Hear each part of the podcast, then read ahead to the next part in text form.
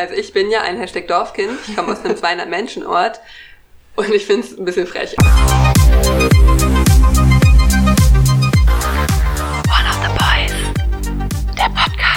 Hey, willkommen zurück zu One of the Boys, der Podcast. Schön, dass ihr wieder eingeschaltet habt. Wir sind Paula, mir gegenüber und Liz. Mir gegenüber. Unser heutiges Thema wird Agrarpolitik sein, mal etwas anderes. Wir sind äh, sicherlich keine Expertinnen auf dem Gebiet, aber sehr interessiert und haben uns deswegen für euch mal ein bisschen reingelesen und wollen jetzt gemeinsam ein bisschen diskutieren. In letzter Zeit war das ja oft in den Medien, dass die Bauern äh, große Schwierigkeiten haben, dass es finanziell nicht gut geht, dass die Situation der Tiere nicht immer ideal ist äh, und dass das ganze System irgendwie nicht mehr zu funktionieren scheint.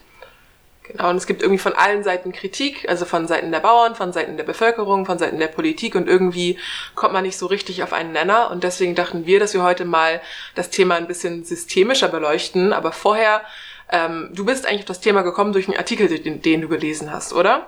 Genau, und zwar ist in der Zeit von der Journalistin Merlind Teile am 15.01. ein Artikel veröffentlicht worden, in dem sie die Situation in der Milchindustrie aufzeigt und äh, einerseits beleuchtet, wie das Tierwohl nicht mehr so richtig im Vordergrund zu, äh, zu stehen scheint, sondern vor allem der Profit und wie das Ganze aber auch gar nicht aufgeht. Also selbst diese ganze Effizienzsteigerung haben nicht dazu geführt, dass die Bauern äh, einen gewissen Wohlstand erreichen und unbesorgt ihrem Beruf nachkommen können, sondern es ist ein Kreislauf, der immer weiter ins Negative läuft.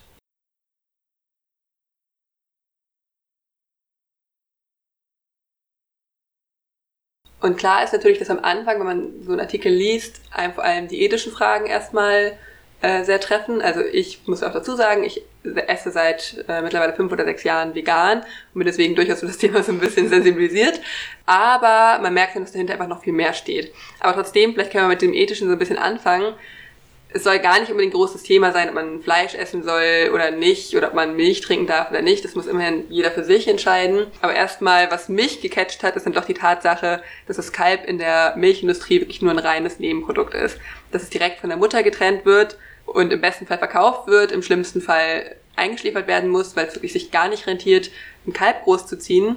Aber dass es auch null gewinnbringend ist, ein Kalb zu verkaufen, das für ein 14 Tage altes Kalb der ähm, gängigsten Rasse, die Holstein Friesian, im Schnitt nur 8 Euro erwirtschaftet werden können.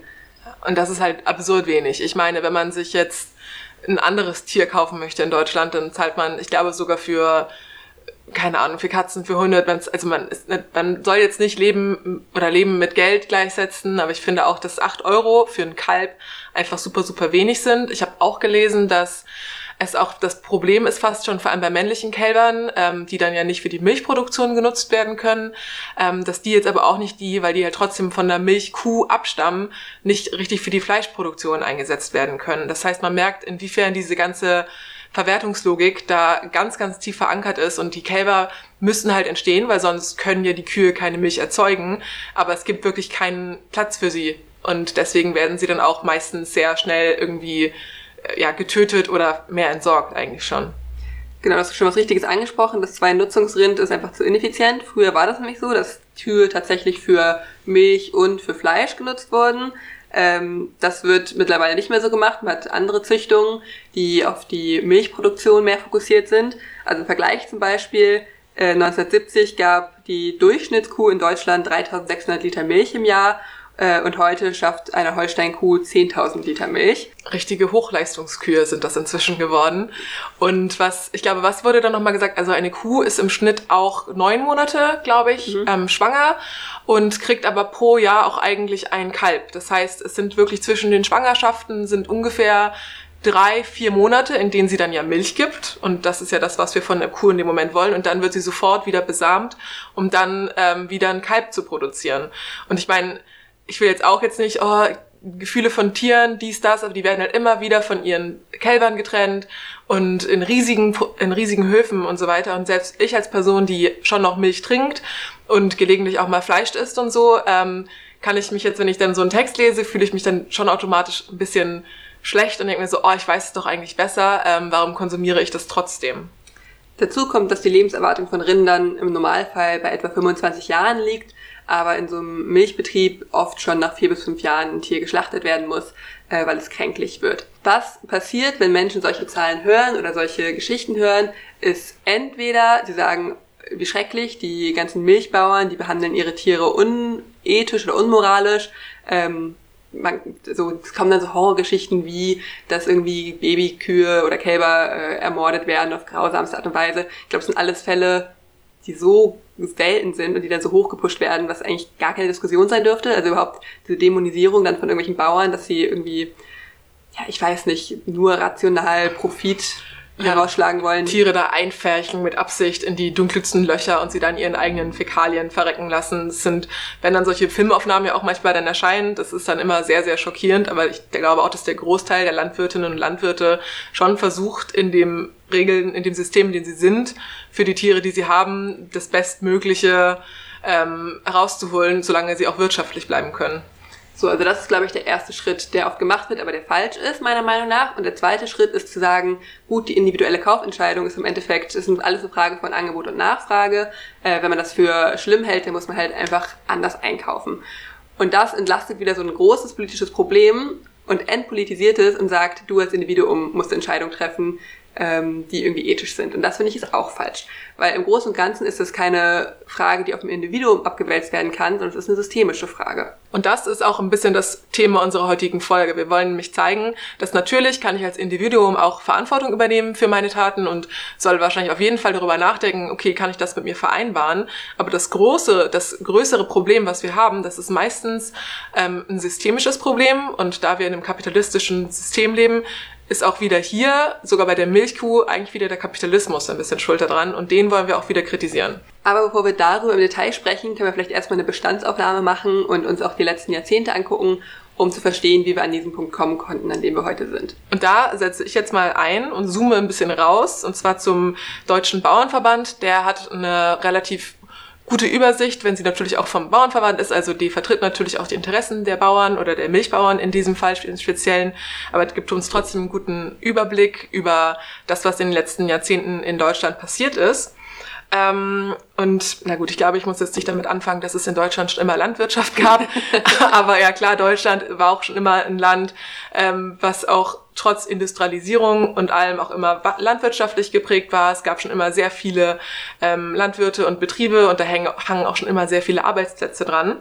Ähm, wenn wir jetzt konkret über den, ja, die Branche der Milch, also die Milchbranche, damit hängen dann natürlich jetzt nicht nur die Milch, die man trinkt, sondern auch ähm, Milchprodukte wie Käse oder Joghurt mit da dran. Also es ist ein größeres Feld. Und ich glaube auch, dass Deutschland ist europaweit auch mit der größte Käsehersteller. Also da ist Deutschland kein, ähm, kein Randstaat, was die Produktion angeht. Im Jahr 1964 ähm, gab es dann auch in Europa, das war damals noch nicht die Europäische Union, sondern mehr so ein, ja, so ein Wirtschaftsverband, glaube ich, in dem Moment von einigen Staaten, ähm, haben sich überlegt, dass es sinnvoll wäre, die landwirtschaftlichen Betriebe und auch die Milchproduktion auf so einen europäischen Markt zu kontrollieren, um den Markt halt ein bisschen beständiger zu machen, damit die Preisschwankungen nicht so enorm sind und damit man sich auch auf einem globalen Level einfach so ein bisschen robuster platzieren könnte. Man kann sich das also so vorstellen, dass die Europäische Wirtschaftsgemeinschaft damals einfach angefangen hat, den Markt mehr zu kontrollieren ähm, und größere Kontrolle auszuüben auf die einzelnen Milchbauern und das führte dann auch 1984 dazu, dass es, dass ein Gesetz verabschiedet wurde. Und dieses Gesetz setzte quasi fest, dass nur eine bestimmte Menge von Milch oder Butter produziert werden durfte, um eine Überproduktion zu verhindern. Also man wollte quasi vermeiden, dass alle Betriebe unendlich groß wachsen und immer mehr produzieren, weil ja der ähm, Markt, ja genau, wenn der Markt überschwemmt wird, dann führt das ja zu Inflation und dann würden, ähm, hätten Betriebe schließen müssen und dann hat man sich dazu entschlossen zu sagen, okay, wir begrenzen das, äh, jeder Staat bekommt einen bestimmten Deckel quasi drauf und mehr darf nicht produziert werden. Und wenn Betriebe mehr produzieren, dann müssen sie dafür sogar Strafe zahlen. Laut dem Bauernverband, also wird es, wird es sehr kritisiert, diese Regelung, ähm, weil halt viele Betriebe dadurch nicht mehr wachsen konnten. Und natürlich, wenn ein ganzes System sich kapitalistisch weiterentwickelt und ein Markt wird gedeckelt, ist es für den Markt natürlich schwierig, irgendwie ähm, bestehen zu bleiben. Und das sieht man auch tatsächlich daran, dass die Milchpreise sich eigentlich seit den 80er Jahren in Deutschland konstant gehalten haben. Also die Preise von Milch sind nicht inflationär angestiegen, sondern haben immer auch Schwankungen gehabt, auch mal ein bisschen höher, ein bisschen niedriger gewesen, aber alles in allem ist das ein Markt, der wie generell auch Lebensmittel in Deutschland relativ niedrig immer war. Die etwas älteren Hörer und Hörerinnen, ich glaube, die gibt es nicht so wirklich, die könnten sich daran erinnern, dass es in den 80er Jahren äh, Begriffe gab wie Milchseen und Butterberge. Das war scheinbar, wir wussten es nicht, wir sind zu jung dafür, aber es war scheinbar damals auch schon so ein sehr verbreitetes Thema in den Medien, dass es eben diese inflationäre Milchmengen gab, äh, mit denen man gar nichts mehr anfangen konnte, weil es nichts wert war und ja, im Endeffekt weggekippt werden konnte. Genau, man durfte sie eigentlich nicht haben, man durfte sie nicht produzieren und dann mussten teilweise halt die ähm, Staaten das aufkaufen und haben das dann in riesigen Lagerhallen alles gelagert, also wirklich Berge von Butter und konnten das dann peu à peu wieder auf den Markt bringen, wenn der Markt dann an sich wieder ein bisschen geringer war. Ähm, und wie gesagt, ich möchte jetzt nicht den freien Markt verteidigen, aber ich kann schon verstehen, dass das zu ähm, einigen Konflikten auch innerhalb der Landwirtschaft in Deutschland geführt hat. Inzwischen ist es so, dass das Gesetz seit 2015 ähm, nicht mehr existiert. Das heißt, Betriebe dürfen wieder unbegrenzt viel äh, Milch und Butter und so weiter produzieren, ohne dass es ähm, staatlich gedeckelt wird. Seitdem dürfen also wieder in der gesamten Europäischen Union, die es ja inzwischen gibt, Milch und Butter en masse produziert werden. Und da klang jetzt gerade schon ein bisschen an, dass das mittlerweile gar nicht mehr nur ein nationaler Markt ist, sondern mindestens ein europäischer Markt, wenn nicht ein globaler Markt, weil gerade in Deutschland ganz viel auf den Export gesetzt wird. Der Markt in Deutschland ist ja auch auf eine gewisse Art gesättigt irgendwann und die Logik des Kapitalismus ist ja auch, dass man expandiert, dass man neue Märkte erschließt äh, und somit noch mehr Gewinn macht. Und in Deutschland ist es sogar mittlerweile so, dass etwa jeder vierte Euro mit Exporten gemacht wird in der Milchindustrie. In Deutschland wird die Hälfte der verarbeiteten Milchprodukte exportiert. Ähm, halt meistens im europäischen Raum, also an die Nachbarstaaten. Und das, obwohl wir eigentlich nur uns selbst versorgen könnten. Und zwar hat man in Deutschland so einen kleinen Überschuss, und zwar von 108 Prozent. Das klingt jetzt ein bisschen verklausulisiert, aber man kann sich das so vorstellen, wir könnten uns zu 100 Prozent selbst mit Milchprodukten versorgen und hätten dann noch 8 Prozent über, die wir im Ausland vermarkten könnten. Und stattdessen ist es halt so, dass wir die Hälfte im Ausland vermarkten. Dann besteht aber das Problem, dass natürlich äh, solche Exporte von Kühen und Kälbern zum einen gegen Tierschutzrichtlinien teilweise gehen, das heißt, es wurde ein Exportstopp in südeuropäische Länder verhängt vom Bundeslandwirtschaftsministerium, zum Beispiel nach Spanien. Das bedeutet, es bleiben plötzlich mehr Kälber in Deutschland. Gleiches gilt, wenn irgendwie Seuchen sich verbreiten, dass auch Exportverbote verhängt werden. Und das bedeutet plötzlich, dass der deutsche Markt überschwemmt wird. Also dass wir plötzlich in Deutschland viel mehr Produkte in Anführungsstrichen haben, wenn man jetzt mal über Tiere und Milch so sprechen kann, weil wir nicht mehr exportieren und dadurch hat man natürlich einen Preisverfall, weil plötzlich die, das Angebot viel, viel größer ist, aber die Nachfrage bleibt ja gleich. Und da sieht man, dass die Politik natürlich sehr widersprüchliche Ziele verfolgt und das wird auch in diesem Zeitartikel aufgegriffen. Und zwar einerseits gilt ja der Tierschutz in Deutschland als sehr, sehr hohes Gut und es gibt verschiedene äh, Richtlinien und Gesetze dazu. Seit 2002 ist es sogar im Grundgesetz verankert und damit auch ein Verfassungsziel. Andererseits forciert man ja gerade so diesen Art Preisdruck, dadurch, dass man diesen Export anstrebt. Und zwangsläufig strebt das ja oder geht das wieder in die entgegengesetzte Richtung. Das kann ja nicht mit Tierwohl vereinbar sein. Und es ist auch ganz eindeutig, dass die Betriebe nicht davon profitieren, sondern dass es ihnen nach wie vor schlecht geht und sie das ja auch laut machen. Und das merkt man natürlich auch in den Medien. Ich glaube, dieses Hofsterben ist ja eigentlich für viele von euch auch ein Begriff. Ähm, ein paar Zahlen dazu. Wir hatten im Jahr 2003 noch 80.000 Milchkuhbetriebe in Deutschland und im Jahr 2018 waren es nur noch 64.000. Das heißt, da gehen auch eine Menge Arbeitsplätze verloren. Und man merkt halt, dass die, also dass die Politik, wie sie gerade funktioniert, auf jeden Fall auch für die Bauern keine Vorteile bringt oder dass auf jeden Fall viele kleinere Höfe ähm, schließen mussten und nur noch sehr große Betriebe überstehen. Das ja, obwohl es seit Jahren immer wieder Subventionen für Bauern gibt, äh, die ja auch breit diskutiert werden in der Öffentlichkeit, oft auch kritisiert werden. Es gibt dann Stimmen, die sagen, die würde irgendwie alles mehr oder weniger in den Arsch geschoben werden. Und Paula hat auch heute, als wir noch vor der, vor der Podcast-Aufnahme darüber gesprochen haben, war eines der ersten Dinge, die sie gesagt hat, so, ach was, Subventionen, alle streichen. Und mir ist die Kinnlade runtergefallen.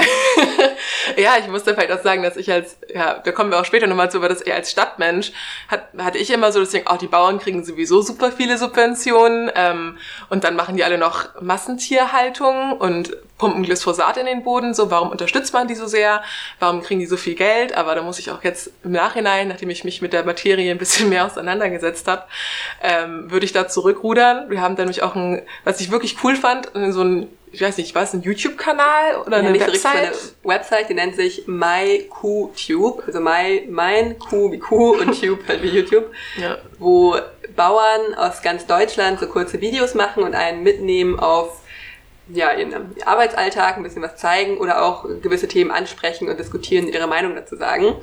Irgendwie sehr eine, eine coole Sache, öffentlich wirksam, weiß ich jetzt nicht, aber wenn man sich dafür interessiert, dann kann man auf jeden Fall mal reingucken. Genau, würde ich auf jeden Fall mal empfehlen. Und dann haben wir uns ein relativ langes Video von einem Milchbauern angehört, von Amon aus Amos aus Ostfriesland. Amos aus Ostfriesland. Und der hat sich da so ein bisschen mit den, also mit der, mit den Subventionen und mit den Vorteilen und mit den Fakten auseinandergesetzt. Amos hat nämlich drei große Aspekte genannt, um die Subventionen zu rechtfertigen, sage ich mal, oder sich der Kritik zu stellen. Äh, erstens hat er gesagt, ja, wir bekommen Subventionen, aber die müssen versteuert werden. Das heißt, wenn man Gewinn macht in einem Jahr, dann zahlt man ja einen großen Teil wieder an den Staat zurück. Also er sagt, es ist so geregelt, dass bis zu 43 Prozent dessen, was man an Subventionen bekommt, wieder an den Staat zurückgehen. Also klar, in den Jahren, wo es quasi wirklich an die Existenz geht und die Subventionen gerade nur reichen, um irgendwie das Hof am, den Hof am Überleben zu halten, da kriegt der Staat nichts zurück. Aber dafür in umsatzstärkeren Jahren geht wieder viel an die Gemeinschaft zurück. Außerdem hat er angesprochen, dass die Subventionen in der Landwirtschaft super transparent sind. Also jeder Bürger, jede Bürgerin hat eigentlich die Möglichkeit, für, über jeden Hof rauszufinden, wie viele Subventionen sind da geflossen und in was werden die Subventionen dann investiert. Es ist ja wirklich nicht so, als dürfen die Bauern die Subventionen benutzen, um damit in Urlaub, Urlaub zu fahren, sondern die müssen halt offenlegen, für was sie das benutzen. Die werden auch kontrolliert. Er meinte, es wäre ein Jahr wären fünf Kontrollen gewesen. Und da wird wirklich genau darauf geachtet, dass diese Subventionen halt da landen, wo sie landen sollen, was ja vielleicht in anderen Bereichen im Staat gar nicht so ist, wo man nicht unbedingt weiß, wo das Geld jetzt hin verschwunden ist. Und das fließt auch schon in den dritten Punkt über, und zwar, dass mit den Subventionen auch gleichzeitig ein Vertrag über Wirtschaft und Bewirtschaftungsauflagen abgeschlossen wird. Da geht es dann zum Beispiel über Umwelt- oder auch Tierschutzauflagen und die eben auch, wie du gesagt hast, gerade bis zu fünfmal im Jahr scheinbar kontrolliert werden. Und was ich nicht wusste vorher, dass die Landwirte und Landwirtinnen mit ihrem Privatvermögen haften. Das heißt, wenn sie gegen diese Auflagen verstoßen, dann ist nicht nur das Unternehmensvermögen quasi, was dann angegriffen werden kann, sondern wirklich das Privatvermögen des Bauerns, das ja auch ein großes Risiko darstellt. Und was finde ich auch ein ganz interessantes Rechenexperiment quasi ist, ist, wenn man mal runterrechnet, also wie viel zahlt der Steuerzahler an Subventionen an die Landwirtschaft im Vergleich zu was zahlen wir an andere Bereiche. Und da muss man vielleicht auch mal wirklich nochmal vorwegnehmen, dass uns ja allen eigentlich am Herzen liegen sollte, dass wir qualitativ hochwertige Lebensmittel konsumieren, dass da die höchsten Standards eingehalten werden, was Gesundheit angeht, was, ähm, was die Inhaltsstoffe angeht und dass wir uns ja eigentlich auch in einer privilegierten Situation in Deutschland befinden, in der wir wirklich qualitativ gutes Essen bekommen für einen sehr, sehr niedrigen Preis. Eigentlich im EU-Vergleich sind wir das Land mit den günstigsten Lebensmittelpreisen was per se absurd ist, wenn man bedenkt, dass wir auch eine der höchsten Wirtschaftskräfte haben. Ja, und mir fällt es im Ausland auch immer wieder auf, auch einmal, dass die Leute da auch bereit sind, mehr auszugeben, aber auch wirklich, dass es teurer ist. Also man kriegt fast nirgendwo so günstig Milch, Eier und Butter wie in Deutschland. Und Amos hat eine ganz interessante Rechnung aufgestellt. Er hat quasi runtergerechnet, wenn man sagen würde, im Jahr, was zahlt der Bürger für Subventionen? Und das wären 76 Euro für die Landwirtschaft. Also jeder Bürger zahlt 76 Euro ähm, dafür, dass es den Landwirten in Anführungsstrichen gut geht, dass sie überleben können. Im Jahr. Im Jahr. Im Vergleich, wir haben auch schon mal während einer anderen Folge darüber gesprochen, wie hoch der Etat für Verteidigung zum Beispiel ist. Im Vergleich würden nämlich alle Bürger und Bürgerinnen 512 Euro pro Jahr für Verteidigung, also für die Bundeswehr ausgeben. Oder, wenn man jetzt nochmal einen Schritt weiter geht, für Arbeit und Soziales 1800 Euro. Das heißt, wenn man vergleicht und wenn man priorisiert, was ist mir wert, Verteidigung und Lebensmittel. Und ich finde auch vor allem, das ist ja das, das Prinzip einer Solidargemeinschaft ist ja auch einfach, dass ich ja auch was in den Bereich investiere, in dem ich ja selber nicht arbeite, um davon was zurückzubekommen. Und wenn ich überlege, wie viele Arbeitsplätze daran hängen und wie viele ja, Menschen da drinnen ihren Lebensunterhalt verdienen, sind 76 Euro im Jahr dafür, dass ich die Garantie auf ausreichend und günstiges Essen habe, wirklich nicht mehr so viel. Und die, die Kritik an den Subventionen erscheint mir im Nachhinein dann auch ein bisschen überzogen in manchen Bereichen. Klar, man muss, denke ich, auch bedenken, dass ja auch der EU-Haushalt auch noch dafür aufkommt für Subventionen. Und zwar etwa die Hälfte des EU, und nicht ganz, so ein Drittel des EU-Haushalts, also 60 Milliarden Euro von 160 Milliarden Euro. Ähm, und ich denke, dass da tatsächlich ein Problem besteht, dass es eben nach Größe geht der Betriebe, wer jetzt wie viel Subventionen bekommt und nicht unbedingt nach Gütekriterien der Nachhaltigkeit, des Umweltbewusstseins, des Tierwohls. Aber das ist ja dann eine Frage, wie man Subventionen verteilt und nicht Subventionen per se. Aber damit kommen wir auch schon zum nächsten wichtigen Teil, und zwar, was könnten denn konkrete Strategien sein, um eben eine Besserung in, diesem, in dieser Branche herbeizuführen. Genau, weil ich denke, die Problematiken sind halt wirklich einerseits, dass wir ethische Probleme haben, die wir schon verändern müssen. Andererseits ist auch das Problem, dass wir einen Markt haben, wo auch viele Arbeitsplätze dranhängen, die wir ja auch erhalten möchten oder wo wir diesen Menschen zumindest auch eine, wo es eine Perspektive geben muss. Und die Perspektive kann halt nicht sein, dass man einfach alles verbietet oder die ganze Verantwortung auf den Konsumenten abwälzt. In dem Zeitartikel wurde dann der grünen ähm, Parlamentarier Martin Häusling zitiert. Der ist selbst lange Biobauer gewesen und ähm, hatte einen familieneigenen Hof in Hessen. Und der schlägt quasi vor, dass man sich ein bisschen an der Energiewende orientiert, zumindest so was das, das die Struktur angeht, dass man also versucht, ähm, den Umbau der Landwirtschaft staatlich mitzufinanzieren, dass also nicht die Landwirtinnen und Landwirte verantwortlich sind, also nicht alleine verantwortlich sind, sondern dass sie halt Gelder bekommen, auch von der EU bekommen und dass man dadurch dann langsam das System verändert, also dass es insgesamt höhere Tierschutzstandards geben wird, dass die Viehbestände ähm, abgebaut werden, ohne dass halt Höfe dann sofort vom Ruin bedroht sind, sondern dass man halt diesen Wandel quasi gemeinsam solidarisch betritt. Finde ich erstmal relativ, also klar, das kann man unterstützen, aber bleibt natürlich sehr vage. Wie das genau aussehen soll, bleibt ein bisschen unklar. Exakt, also da außer dass man halt die Gelder ein bisschen umverteilt. Ich finde auch die Energiewende jetzt überhaupt gar kein gutes Beispiel, um zu zeigen, wir machen das genau wie da, so da, wo es nicht funktioniert hat und wo wir immer noch riesige Probleme haben. Ähm, also fand ich jetzt den Vorschlag auch ein bisschen unkonkret. Es gibt noch andere Vorschläge. Ähm, eine von der Arbeitsgemeinschaft bäuerlicher Landwirtschaft, also von der ABL. Die schlagen einerseits vor, die europäische Eiweißlücke zu schließen, also dass man sich quasi um den Eiweißbedarf in Europa ähm, zu decken, dass man sich da ein bisschen wegkommt, einfach vom tierischen Eiweiß Eiweiß, sondern vielleicht auch ein bisschen mehr an Hülsenfrüchte denkt und die anbaut. Also du lachst, Paula. so eine wichtige Eiweißquelle. Hülsenfrüchte, so gesund. Wow. Ja, aber es, es stimmt natürlich. Also wir haben Vielleicht ist es auch nicht der richtige Weg, immer nur tierisch zu denken, sondern es gäbe auch andere Sachen. Finde ich einen interessanten Vorschlag, vor allem, ähm, weil es halt eine, auch ein bäuerlicher Verband ist. Also finde ich sehr progressiv. Außerdem wollen die da zu zurückkommen, dass man die Kühe nicht unbedingt nur auf ihre Milchleistung hin züchtet, sondern auch einfach auf ihre Lebensleistung, dass die Kühe generell länger leben und dann halt nicht nach fünf Jahren direkt ähm, geschlachtet werden müssen, weil sie irgendwelche Krankheiten haben. Und ähm, sie setzen sich auch dafür ein, dass Weidehaltung und gentechnikfreie Fütterung gefördert werden müssen. Also dass man ja dass man so ein bisschen einen nachhaltigeren landwirtschaftlichen Ansatz verfolgt. Trotzdem sind das auch wieder relativ vage Forderungen, finde ich.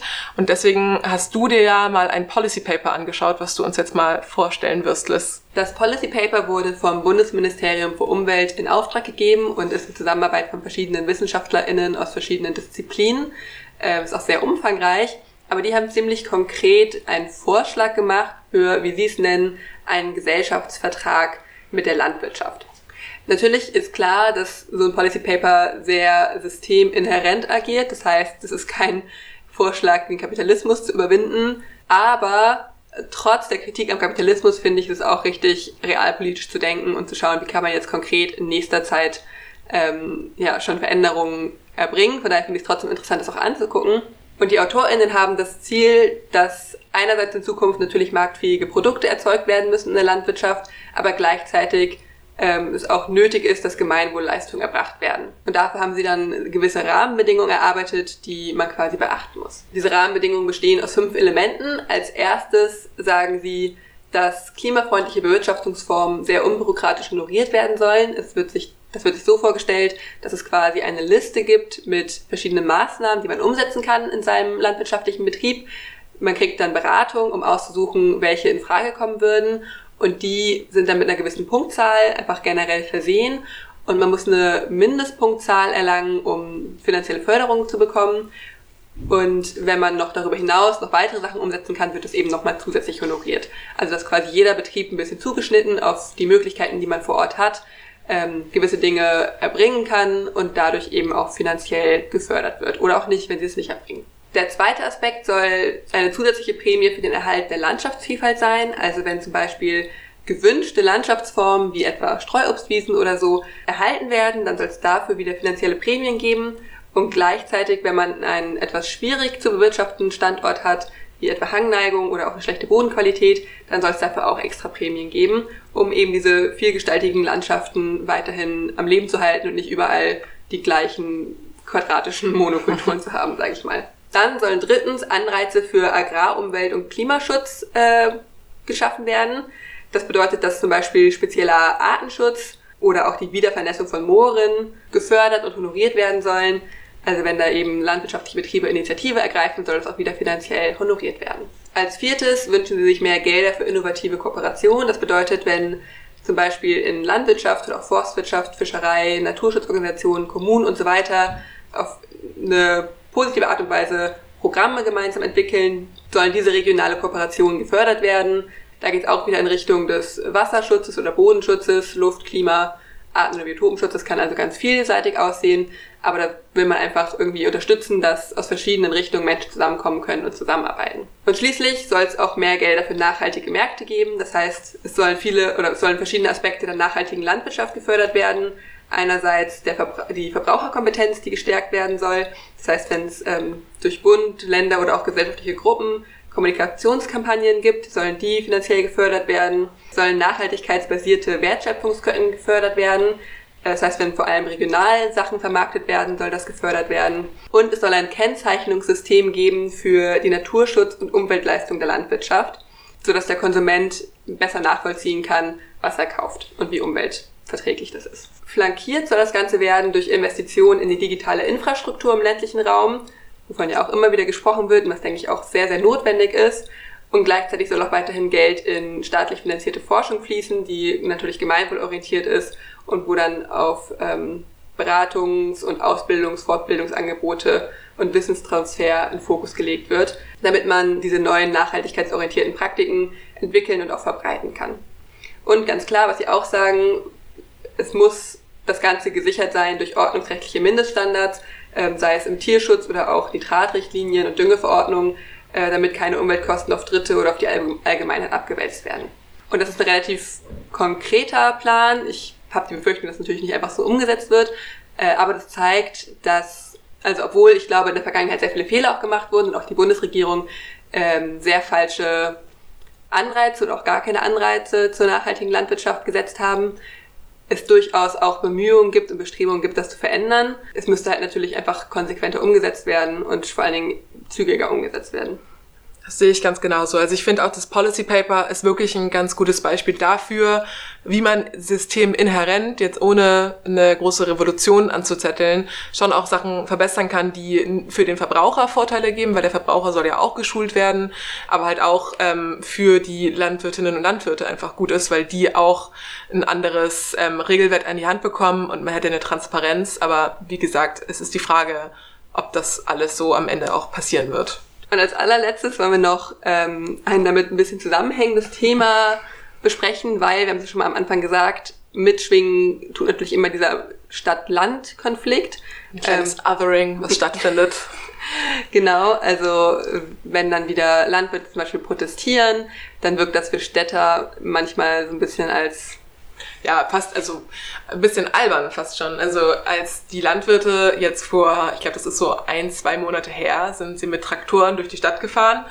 Und ähm, man hatte, also schon klar, das war beeindruckend mit den großen Treckern und so, aber ich habe es auch so ein bisschen gedacht, so, was soll das jetzt? Ähm, und da fühlt man sich dann als Städterin schon ein bisschen so, hm, naja, kenne ich halt nicht, kann nicht, kann ich so wenig mich mit irgendwie identifizieren. Ähm, und aber dass es halt diese Dichotomie zwischen Stadt und Land gibt, das wird auch teilweise sogar von der Regierung aufrechterhalten. Julia Klöckner hat nämlich gerade wieder eine ganz interessante Kampagne ins Leben gerufen. Habt ihr bestimmt schon mitbekommen, hat so seine Runden auf Twitter gemacht. Hashtag Dorfkinder. Du würdest den Hashtag Dorfkinder auch ohne Probleme verwenden, oder Liz? Also ich bin ja ein Hashtag Dorfkind. Ich komme aus einem 200 Menschenort Und ich finde es ein bisschen frech. Also ich sehe nicht, was das, gut, deshalb wird auch schon Genüge diskutiert auf Twitter und so, aber ich sehe nicht, was das bringen soll, außer halt noch eine Spaltung zwischen Stadt und Land. Weil natürlich, also was war denn der Inhalt dieser Kampagne? Es wurden ein bisschen ja, biodeutsche weiße Leute gezeigt, die eine gute Zeit auf dem Land haben. So ein bisschen, oder? Dorfkinder, ihr habt den Dreh raus. Ihr geht zur Freiwilligen Feuerwehr und macht beim Fußball mit und äh, haucht alten Orten neues Leben ein oder ja, so. Ja, genau. und natürlich also alles, was online dazu kam, war mehr oder weniger entweder Städter, die gesagt haben, so, haha, das ist ja albern, so was geht ab bei euch auf dem Land. Ja. Ihr seid alle bei der Freiwilligen Feuerwehr. Ja, es hat schon Gründe, warum kein Bus in dein Dorf reinfährt. Aber auch andererseits Dorfkinder, die halt, oder Dorfkinder, in Anführungszeichen, die gesagt haben, ähm, es ist nicht friedefreier Eierkuchen. Wir haben schon auch Probleme auf dem Land, wie zum Beispiel, dass es wenig Infrastruktur gibt.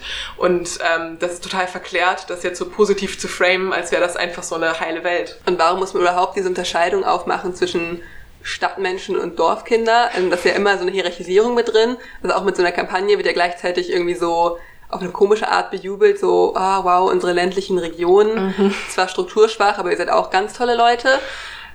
Und ich meine, das muss ja nicht sein. Ich finde das, also. Ja. ja, es wurde so getan, ey, du kannst stolz darauf sein, ein Dorfkind zu sein. Also so eine ganz komischer äh, Unterton, der da dahinter irgendwie da bleibt. Und dann frage ich mich schon, wie sowas, ich meine, es muss ja sehr viel Geld kosten, so eine Kampagne. Da sind ja wahrscheinlich hunderte von Menschen dran beteiligt, bis am Ende so fünf Bilder mit so einem Hashtag rauskommen und der komplett am Ziel vorbeischießt eigentlich nur. Ich finde es ohnehin manchmal erschreckend, mit was für einer ja, Arroganz man von begegnet wird, wenn man sagt, dass man vom Dorf kommt, dass man sich immer so ein bisschen rechtfertigen muss und so ein bisschen erkämpfen muss, dass man auch sein Recht darauf hat, irgendwie cool zu sein. Keine Ahnung.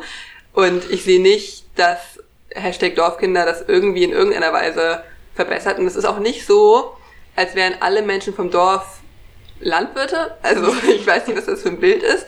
Dass es gibt genug Leute, die einfach irgendwie in kleinstädtischen Strukturen oder so größere Dorfstrukturen leben. Die wenigsten arbeiten wirklich als Bauern.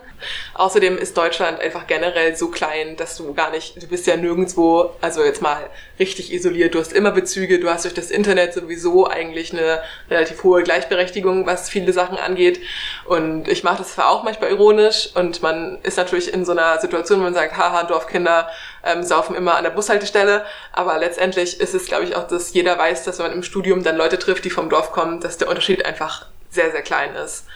Ähm, und das ist, wie gesagt, also man, man sollte irgendwie, klar, man kann sich darüber lustig machen, aber man sollte eigentlich darüber stehen und halt mehr sagen, so, hey, irgendwie, lass uns doch zusammenarbeiten. Ich finde, das zeigt die Komplexität des Themas wieder. Es geht ja nicht nur um Agrarpolitik, um die Milchindustrie, es geht um so viele andere Aspekte, die in Deutschland einfach im Moment Thema sind und die zukunftsweisend sind, wie wir in Zukunft leben wollen, ob wir diesen Stadt-Land-Konflikt immer größer werden lassen, ähm, wie wir mit unseren Ressourcen umgehen wollen, wie wir ethisch in Zukunft mit der Tatsache umgehen, ähm, dass wir eben unseren Wohlstand auch auf Tierleid aufbauen und in was für einem Wirtschaftssystem wir leben wollen, ob wir immer diesem weiteren Wachstum und Konsum irgendwann Einhalt gebieten wollen oder nicht. Und wir haben das jetzt so ganz leicht angeschnitten mit diesem Thema der Milchindustrie. Da muss es jeder für sich auch wieder entscheiden, ob man trotzdem auch auf die individuelle Kaufentscheidung vielleicht einen neuen Blickwinkel wirft und sich nochmal selber hinterfragt, ob man nicht doch auch selber,